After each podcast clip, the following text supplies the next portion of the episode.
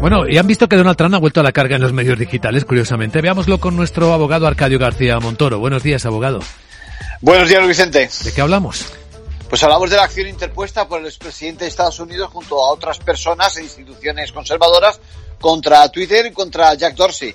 Lo que pide es recuperar aquella cuenta de Twitter que lleva más de nueve meses bloqueada fruto de una decisión que fue sin duda polémica, ¿no? En la demanda cuestiona el papel de las redes sociales al hilo de la primera enmienda de la Constitución de Estados Unidos que garantiza la libertad de expresión y la libertad de prensa.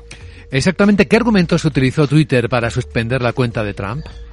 Pues recordemos que los mensajes del expresidente en los días de los disturbios en el Capitolio fueron ese detonante para que la cuenta fuera suspendida. La razón era que inspiraba la violencia dentro y fuera de la plataforma.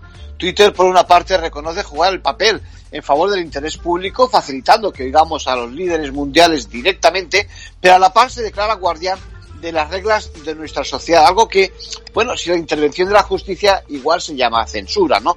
La defensa de Trump alega que la plataforma ni cumple con sus propios estándares ni es neutral y subraya la importancia que ha adquirido en el debate político y el juego democrático. En conclusión. Bueno, pues enliza el derecho de acceder a las redes sociales y la decisión va a ser clave porque definirá el papel de estas plataformas que por una parte son privadas pero por otro tienen una gran responsabilidad pública. Así es, gracias abogado.